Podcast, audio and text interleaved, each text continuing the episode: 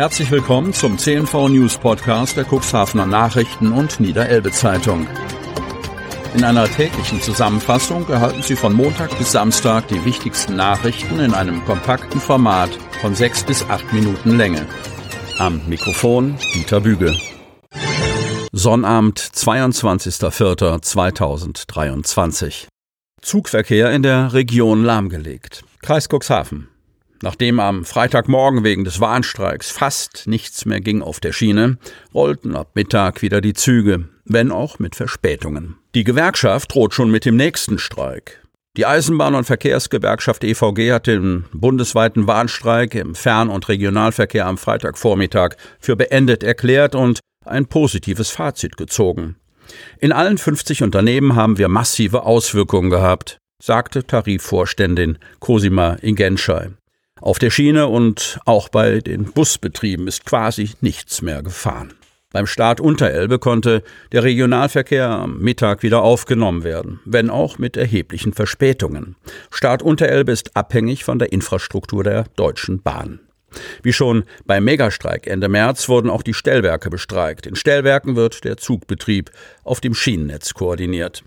Ähnlich sah es bei der Nordseebahn aus. Bei der EVB Eisenbahn und Verkehrsbetriebe Elbe-Weser beteiligten sich die Mitarbeitenden nicht am Streik. Dennoch rollten vormittags zwischen Bremerhaven und Cuxhaven sowie Bremerhaven und Gestenseet keine Züge. Auch hier greift die Problematik mit den unbesetzten Stellwerken.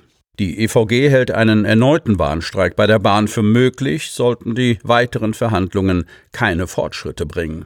Voraussetzung für den Verhandlungstermin kommenden Dienstag mit der Deutschen Bahn sei, dass der Arbeitgeber ein verhandlungsfähiges Angebot vorlege, sagte EVG-Tarifvorstand Christian Loroch am Freitag. Ansonsten werden sich die Eskalationen fortsetzen. Dann wird es eine weitere Bahnstreikwelle geben, sagt Gewerkschafter Loroch. Einen genaueren Zeitrahmen für mögliche weitere Bahnstreiks nannte die EVG aber nicht. Mehrere Geldbörsen gestohlen. Kreis Cuxhaven. Erneut wurde mehreren Senioren beim Einkaufen im Kreis Cuxhaven die Geldbörsen gestohlen. Gegen 9 Uhr wurde am Donnerstag eine 85-jährige Frau aus Bülkau das erste Opfer eines solchen Diebstahls in einem Geschäft in der Stader Straße in Kadenberge. Die Geldbörse wurde wenig später im Laden von Angestellten wiedergefunden. Das Bargeld war allerdings verschwunden. Eine Stunde später schlugen die Täter in Lamstedt in einem Geschäft in der Straße am Galgenberg zu. Hier wurde ein 80-jähriger Mann aus Lamstedt bestohlen. Den Schaden beziffert der Geschädigte auf rund 150 Euro. Letztendlich wurde noch eine Tat in Hermoor gemeldet. Hier wurde eine 85-jährige Frau aus Osten gegen 10.45 Uhr in einem Geschäft in der Otto-Pechel-Straße bestohlen. Hier durfte der Schaden laut Polizei bei mehreren hundert Euro liegen. Aufgrund der professionellen Begehungsweise geht die Polizei davon aus, dass eine organisierte Täterschaft am Werk war.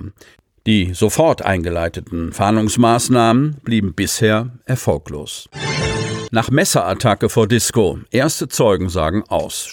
Stade, Mitte Oktober vergangenen Jahres. Es sollte ein launiger Abend in der Cuxhavener Diskothek Janssens Tanzpalast für zwei junge Männer aus Bremerhaven werden. Doch geendet ist er für sie im Krankenhaus mit lebensgefährlichen Verletzungen, wie bereits mehrfach berichtet. Sie wurden Opfer einer Messerattacke, die sich auf dem Parkplatz der Disco zugetragen haben soll. Die beiden mutmaßlichen Täter, zwei Brüder aus Bremerhaven, 22 und 23 Jahre alt, müssen sich deshalb vor der dritten großen Strafkammer des Stader Landgerichts wegen versuchten Totschlags, gefährlicher Körperverletzung und des Verstoßes gegen das Waffengesetz verantworten. In den Morgenstunden des 16. Oktober 2022 soll es laut Anklage in der Disco Janssens Tanzpalast zu einer körperlichen Auseinandersetzung zwischen mehreren Personen gekommen sein. Die späteren Opfer, ebenfalls zwei Bremerhavener, 19 und 20 Jahre alt, sollen dann zu ihrem Auto gegangen sein, um das Gelände zu verlassen. Doch ehe sie dazu kamen, soll es zu weiteren Schubsereien gekommen sein. Der 23-jährige Angeklagte soll daraufhin aus seinem Auto ein Messer geholt und auf die zwei Opfer eingestochen haben, so die Anklage. Die Messerstiche trafen jeweils in den Oberkörper der Opfer und verursachten lebensbedrohliche Verletzungen. Die mögliche Tatwaffe, das Messer, konnte bei einer ersten Durchsuchung des Wagens allerdings nicht gefunden werden, berichtete am zweiten Verhandlungstag ein Polizist, der bei der Festnahme auf der Autobahn dabei gewesen war. Ich habe gehört, dass das Messer einen Tag später doch noch im Auto gefunden wurde, so der Cuxhavener Polizist, der zudem von einem Gespräch erzählte, das auf der Fahrt zur Polizeiinspektion mit dem jüngeren Angeklagten geführt worden sein soll. So soll der Angeklagte gesagt haben, dass er ein impulsiver Mensch sei, seinen älteren Bruder immer beschützen würde und auch jemanden abstechen würde, wenn es nötig sei. In der Disco habe es aber nur eine Rangelei gegeben, ein Messer sei anschließend nicht zum Einsatz gekommen. Mehr sollen weder er noch sein älterer Bruder zu dem Tathergang gesagt haben.